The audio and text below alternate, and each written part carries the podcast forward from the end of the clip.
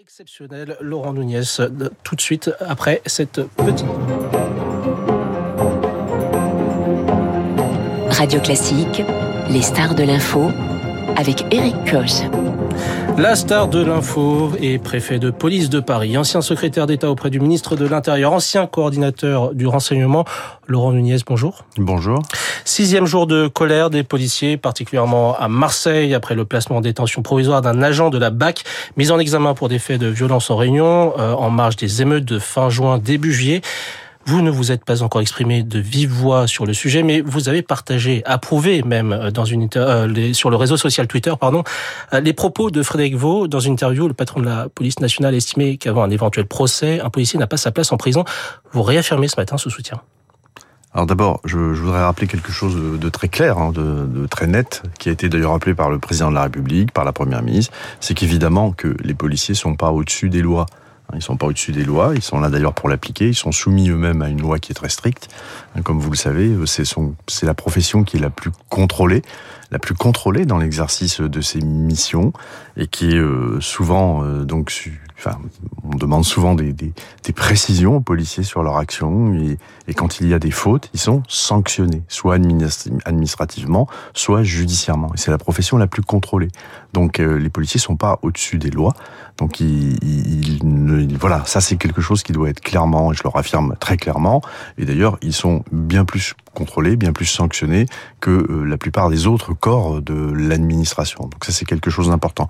Évidemment, l'interview de Frédéric Vaux, il faut la voir comme étant un soutien qui est apporté à l'institution euh, policière. Soutien que vous partagez. C'est évidemment en ce sens que j'en je, je, je, partage et j'apporte également moi-même mon soutien à l'ensemble des effectifs de, de, la police nationale, évidemment partout sur le territoire national et singulièrement sur sur ma zone de compétence, parce qu'on sort d'une on sort d'une période où ils ont été soumis à rude épreuve. On a eu évidemment toutes les manifestations contre la réforme des retraites, et puis il y a eu ces, ces, émeutes urbaines qui ont été euh, jugulées, contenues en, en quelques jours seulement, donc grâce à l'engagement de l'ensemble de nos policiers et nos gendarmes. Donc voilà, c'est un message de, de soutien. Après toutes les polémiques politiques autour de ce qui serait une attaque contre l'état de droit, contre la séparation des pouvoirs, ça ne résiste pas à, l'analyse de ce qu'ont été, de ce qui a été mon parcours personnel, d'ailleurs ce qui a été aussi le parcours du DGPN, où on a évidemment toujours travaillé en parfaite entente avec l'autorité judiciaire, dans le confi dans la une grande confiance et dans un grand respect. Et euh, c'est ce qui prévaut dans, dans, dans, dans ce qu'on appelle la chaîne de policière, finalement la chaîne pénale, où euh, les relations sont excellentes et chacun se respecte, encore une fois, dans la, dans la plus grande confiance. Mais vous comprenez tout de même que euh, ce partage et ce soutien euh, à travers ces mots soit pris comme euh, quelque chose, euh, une atteinte à l'indépendance de la justice par les magistrats? Vous comprenez cette polémique? Je, je, comprends toutes les polémiques, mais elles sont en la polémique, elle est en grande partie politique, donc vous comprendrez que ça dépasse, ça me dépasse complètement. Hein, ça dépasse complètement le préfet de police euh, que je suis. Euh, donc la position des fois, magistrats est, est, également politique. Encore une fois, c'est surtout, c'est un, c'est surtout un soutien qui est apporté à la police nationale. C'est évidemment comme ça qu'il faut qu'il faut le voir. Encore une fois, les policiers sont pas au-dessus euh, des lois, mais il faut pas non plus qu'ils soient Donc voilà, il faut bien rappeler souvent qu'ils sont euh, contrôlés dans toutes leurs actions et euh, aucun euh, chef, aucun chef de police, et à commencer par moi pour l'agglomération la, parisienne, n'a la main qui tremble quand il faut prendre des sanctions. Nos confrères du Parisien rapportent euh, ce matin que euh, Frédéric Vaux a eu l'aval finalement du ministère de l'Intérieur avant de faire cette interview, avant de tenir ses propos. Vous-même, est-ce que vous êtes entretenu avec le ministre de l'Intérieur avant de non, partager J'ai pas de commentaires à faire euh, là-dessus. Donc voilà, j'ai pas de j'ai pas de commentaires à faire sur les avals qu'on obtient ou pas. Euh, voilà, j'ai aussi une liberté de, de, de, parole. Je suis aussi le chef donc de, de des 30 000 policiers parisiens et donc j'ai apporté mon, mon, soutien évidemment à Frédéric Vaux dans ce cadre-là. Mmh. Mais, quand on voit que deux des plus grands flics de France, comme on dit, euh, prennent position ainsi, on se pose quand même la question de savoir s'il n'y a pas une forme de go de la part de Beauvau, non? Ce qu'il y a surtout, c'est que les deux plus grands, euh, enfin nous sommes les deux responsables effectivement de la police en France, hein, le DGPN pour l'ensemble du territoire national et moi pour l'agglomération parisienne, Paris et les trois départements de Petite Couronne. Nous voyons bien euh, le, malaise policier et euh, il faut leur il Nous avons tenu à apporter un soutien à la police, encore une fois, qui parfois par une minorité de personnes, hein, j'insiste bien, une minorité de personnes, est, souvent euh, critiquée. On parle de racisme systémique, on parle de violence policière, et les policiers ont besoin aussi de considération parce que sans eux, il n'y aurait pas de démocratie. C'était aussi pour essayer de tenter de calmer la situation au vu de, la colère exprimée ces derniers jours Sans doute, mais c'est surtout un message de soutien. Nous le réaffirmons chaque fois que nous en avons l'occasion. Laurent Nunez, faut-il un débat finalement sur euh, cette détention provisoire pour les policiers dans l'exercice de leurs fonctions? C'est ce que réclament certains. C'est la suggestion d'ailleurs hein, de David Lebars qu'on avait euh, euh, hier en tant qu'invité, le secrétaire général du syndicat des commissaires de police. Est-ce qu'il faut ouvrir cette question? Écoutez, franchement, euh, là-dessus, moi, je n'ai pas, je ne souhaite pas euh, m'exprimer. Vous savez, ça relève, ça relève du, du, du, du politique. Ce qui est certain, c'est que les policiers, dans l'exercice de leur mission, qui est une mission difficile, ils sont souvent confrontés, euh, ils sont souvent, malheureusement, hein, à, à, utiliser de moyens d'armes intermédiaires parce qu'ils sont pris à partie. Donc, et souvent, leur réaction, elle doit s'effectuer dans un temps extrêmement limité. C'est un métier qui est, très compliqué, très très compliqué. Et voilà, il faut aussi euh, parfois savoir le prendre en compte. Voilà. Moi, j'ai pas d'autre avis euh, là-dessus sur ce sujet, mais souvent, vous savez, quand le policier doit euh, faire usage de, de alors évidemment l'arme administrative, évidemment, mais même pour les armes intermédiaires, ça se joue souvent en une fraction de seconde, et il faut bien évidemment intégrer cette difficulté absolue majeure du métier, pour laquelle évidemment les policiers sont formés, évidemment qu'ils sont formés à la gestion de stress, à la gestion des situations, mais il faut il faut jamais oublier le contexte des affaires. Ça me paraît très important. Un contexte extrêmement difficile que Frédéric Vaux, le directeur général de la police nationale, l'a rappelé également hein, dans cette interview. Justement, vous qui êtes à la tête de ces 30 000 hommes en, Ile-de-France, quel est le retour d'expérience sur notamment ces émeutes? Ça fait un mois euh, désormais euh, sont. Ben, le retour d'expérience, c'est d'abord que le, ministre de l'Intérieur nous a demandé de déployer des moyens euh, exceptionnels. Hein. On, a, saturé l'espace, procédé à des interpellations, de manière à juguler le phénomène dans, un temps extrêmement rapide, en mobilisant l'ensemble des effectifs qui étaient à notre disposition. On a vu, c'était une première, des effectifs des forces d'intervention spécialisées comme le RAID, le GIGN, la BRI, qui ont pu intervenir euh, pendant les, émeutes urbaines aux côtés des policiers, euh, aux côtés des policiers de, terrain.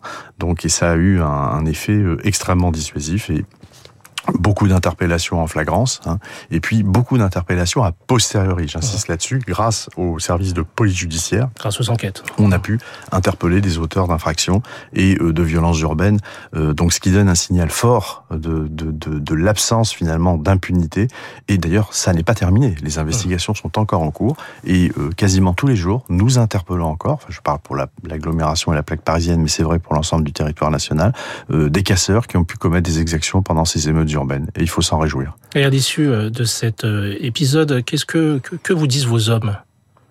Bah, il y a le sentiment évidemment d'une grande fatigue, d'une part évidemment, bien sûr, mais surtout euh, ils ont été frappés par le, le degré de violence qu'ils ont eu en face d'eux, euh, et pour les plus anciens qui ont connu euh, les, violences urbaines de 2005, c'était pas tout à fait la même chose. On était sur une période certes plus courte, jugulée plus rapidement, mais euh, des profils d'assaillants qui étaient beaucoup plus jeunes, beaucoup plus déterminés, qui manifestement, pour certains, s'en prenaient directement à la police avec l'intention, pour certains, de tuer, très clairement. Donc, et ça, évidemment, c'est quelque chose d'assez nouveau. Et puis surtout, on a assisté aussi à une diffusion territoriale qui n'avait pas existé en 2005 où le mouvement était resté dans les quartiers et là on a on a vu qu'un peu partout des bâtiments publics ont été attaqués. Donc beaucoup de beaucoup d'engagement euh, donc euh, euh, de la part des, émeutiers et un niveau de violence assez inédit auquel on, fait courageusement face euh, policiers et gendarmes sur l'ensemble du territoire national. Autre sujet de préoccupation pour vous, Laurent Nunez, préfet de police de Paris. Nous sommes donc à un an pile avant les Jeux Olympiques de Paris 2024. L'objectif, c'est donc zéro délinquance dans la capitale pour accueillir au mieux les 15 millions de visiteurs attendus. Où en sommes-nous? Mais nous en sommes, euh, on, est, on, on, a, on a fini, on va dire, la phase de planification. C'est-à-dire que tous nos plans sont, sont, prêts et maintenant on rentre évidemment dans la, phase de mise en œuvre, à la fois sur la cérémonie d'ouverture, sur la protection euh, euh des sites. Hein, donc ça sera la cérémonie d'ouverture, ce sera un grand moment. On travaille évidemment sur l'accueil du public, sur les bas, sur les. Euh, donc on définit le périmètre, il est défini d'ailleurs, le périmètre de protection, c'est-à-dire qu'il y aura évidemment des contrôles très stricts des personnes qui se rendront à la cérémonie d'ouverture. Nous avons défini également le, le, plan de sécurisation de la parade euh, nautique, mmh. puisque comme vous le savez, euh, vos auditeurs le savent, c'est une parade d'athlètes sur, des bateaux. Mmh. Donc on a évidemment sécurisé tout cela, on a le dispositif lutte anti-drone qui est, qui est prêt, voilà, donc tout, toute notre planification euh, est élaborée. Maintenant, nous sommes dans, évidemment dans la mise en œuvre, et c'est vrai aussi de la protection de chaque site olympique, les sites de compétition, le village olympique, euh, le village des médias, enfin l'ensemble des sites hein, euh, qui qui seront en activité pendant les Jeux olympiques et paralympiques. Et donc nous avons notre dispositif de protection qui est qui a été établi avec partout évidemment beaucoup de contrôles, de fouilles. Et puis pour le sujet que vous évoquez d'une manière plus générale, le ministre de l'Intérieur a vraiment souhaité que nous soyons très très présents partout dans Paris et dans l'agglomération parisienne en termes de sécurisation générale et de lutte contre la délinquance. Et pour cette dernière action, vous l'évoquiez à l'instant, une présence policière de plus en plus importante euh, au fur et à mesure des mois. Et qui monte en puissance depuis novembre 2022. Nous avons sur toute l'agglomération parisienne mis en place donc les plans délinquance zéro, c'est-à-dire que dans tous les secteurs où il y aura euh, des Jeux olympiques ou simplement les sites touristiques, nous montons en puissance en euh, mobilisant de plus en plus d'effectifs pour réduire la délinquance et évidemment être complètement opérationnel au moment des Jeux pour qu'on n'ait pas de soucis de délinquance et protéger évidemment les nombreux spectateurs qui viendront pour les Jeux, mais aussi les nombreux touristes parce que ce sera un moment où Paris on sera énormément fréquenté, Paris et l'agglomération parisienne. Combien d'effectifs ont tout déployé pour les Jeux? Mais pour les jeux, ça va dépendre en fait des jours, si vous voulez, en mmh. fonction des en fonction des activités sportives. Mais on sera, on oscillera entre 15 à 45 000 au plus haut euh, personnes de des forces de sécurité intérieure. Je ne parle que des forces de sécurité intérieure hein, qui seront euh, mobilisées euh, chaque jour, avec évidemment une cérémonie d'ouverture à 35 000 personnes et puis des points hauts. Le point haut à 45 000, c'est des jours où on a à la fois des courses sur route et des sites olympiques qui fonctionneront. Au-delà des, des forces de la sécurité intérieure en termes de besoins, on parle également de 20 à 30 000 agents de sécurité privée. Pour le moment, euh, seul un quart d'entre eux ont pu être recrutés. Euh, est-ce qu'il faut s'attendre à une accélération dans les prochains mois et comment? L'organisateur nous, nous, nous, annonce à tenir son plan de route. Hein. Donc pour l'instant, nous n'avons pas d'inquiétude de, de, ce point de vue. L'État, d'ailleurs, c'est les compétences du, pour la région Île-de-France du préfet de région Île-de-France, hein, accompagne cette montée en puissance. Pôle Emploi accompagne également cette montée en puissance. Il y a eu des modifications réglementaires aussi avec la création de certificats de qualification, de qualification professionnelle pardon particulière. Donc, Ils seront formés à temps. On parle de six mois de formation pour un agent. Pour, pour l'instant, écoutez, pour l'instant, il n'y a pas d'inquiétude de ce point de vue-là. Euh, on entend dire beaucoup de choses sur la substitution euh, des forces de sécurité intérieure, de l'armée. Déjà, les forces de sécurité intérieure réalisent une, sécurisation importante hein, des, mmh. des, des, Jeux Olympiques.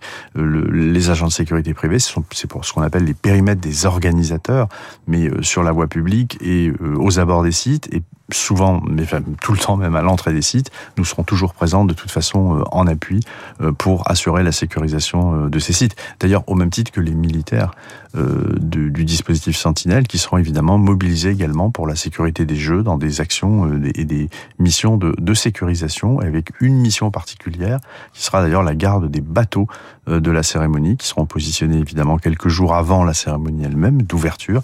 Et euh, c'est l'armée qui prendra en charge, donc euh, en, lien évidemment très étroit avec avec avec le préfet de police, avec la préfecture de police, qui prendra en charge cette mission. Donc voilà, on a on a une, articulation forte de l'ensemble des forces de sécurité de notre pays. Vous l'avez évoqué tout à l'heure, il y aura aussi un déploiement technologique. On va utiliser des nouveaux moyens, une forme de crash test. Ce, cet événement des JO il y aura des oui enfin il y aura moyens technologiques c'est surtout vous faites référence au, au, drone à l'intelligence artificielle c'est ce que on a on a euh, évidemment un dispositif de lutte anti-drone qui sera extrêmement euh, développé performant d'abord on acquiert des drones actuellement on augmente notre potentiel à la fois côté ministère de l'Intérieur. Donc le ministre de l'Intérieur nous a demandé de faire des efforts significatifs de ce point de vue-là, mais aussi du côté du ministère des Armées, puisqu'on aura des dispositifs de protection euh, aérienne qui seront à la main des, des, des, armées. Hein. C'est leur rôle, c'est chaque fois, chaque fois le cas, par exemple, pour les 14 juillet euh, dans notre pays. Euh, donc on aura des dispositifs anti-drones, euh, évidemment. On aura des moyens spécialisés en termes de déminage, évidemment. Et puis un point important, ce sera l'expérimentation, l'intelligence artificielle qui ne permettra pas évidemment, donc au travers de la vidéo, hein, qui ne permettra pas évidemment de reconnaître des gens, d'identifier des gens, mais par exemple de détecter des mouvements de foule anormaux. Et donc nous, nous espérons beaucoup de ces, de ces expérimentations qui, qui seront lancées. En tout cas, le ministre de l'Intérieur nous demande de développer des programmes dans le cadre de la loi qui a été adoptée. Un rapide et dernier mot sur la cybersécurité. C'est un enjeu essentiel de ces jeux? Ce sera un enjeu essentiel puisque historiquement, et surtout sur les derniers jeux, on a eu des, des, un nombre d'attaques cyber qui se compte par millions. Donc évidemment, ce sera un enjeu fort. Donc ça, ça passe par euh, euh, d'abord c'est l'ANSI hein, qui coordonne toute cette politique. Euh, ça passe évidemment par des dispositifs de sécurité, mais surtout pour chaque opérateur, à commencer d'ailleurs par Paris 2024, par la par la préfecture de police elle-même, par exemple, nous travaillons évidemment à sécuriser encore plus euh, nos dispositifs pour éviter d'avoir à subir euh, des cyberattaques. Mais la probabilité qu'il y ait des cyberattaques, elle est, elle est quasiment acquise, enfin certaine, dans la mesure où ça s'est déjà produit par, par le passé.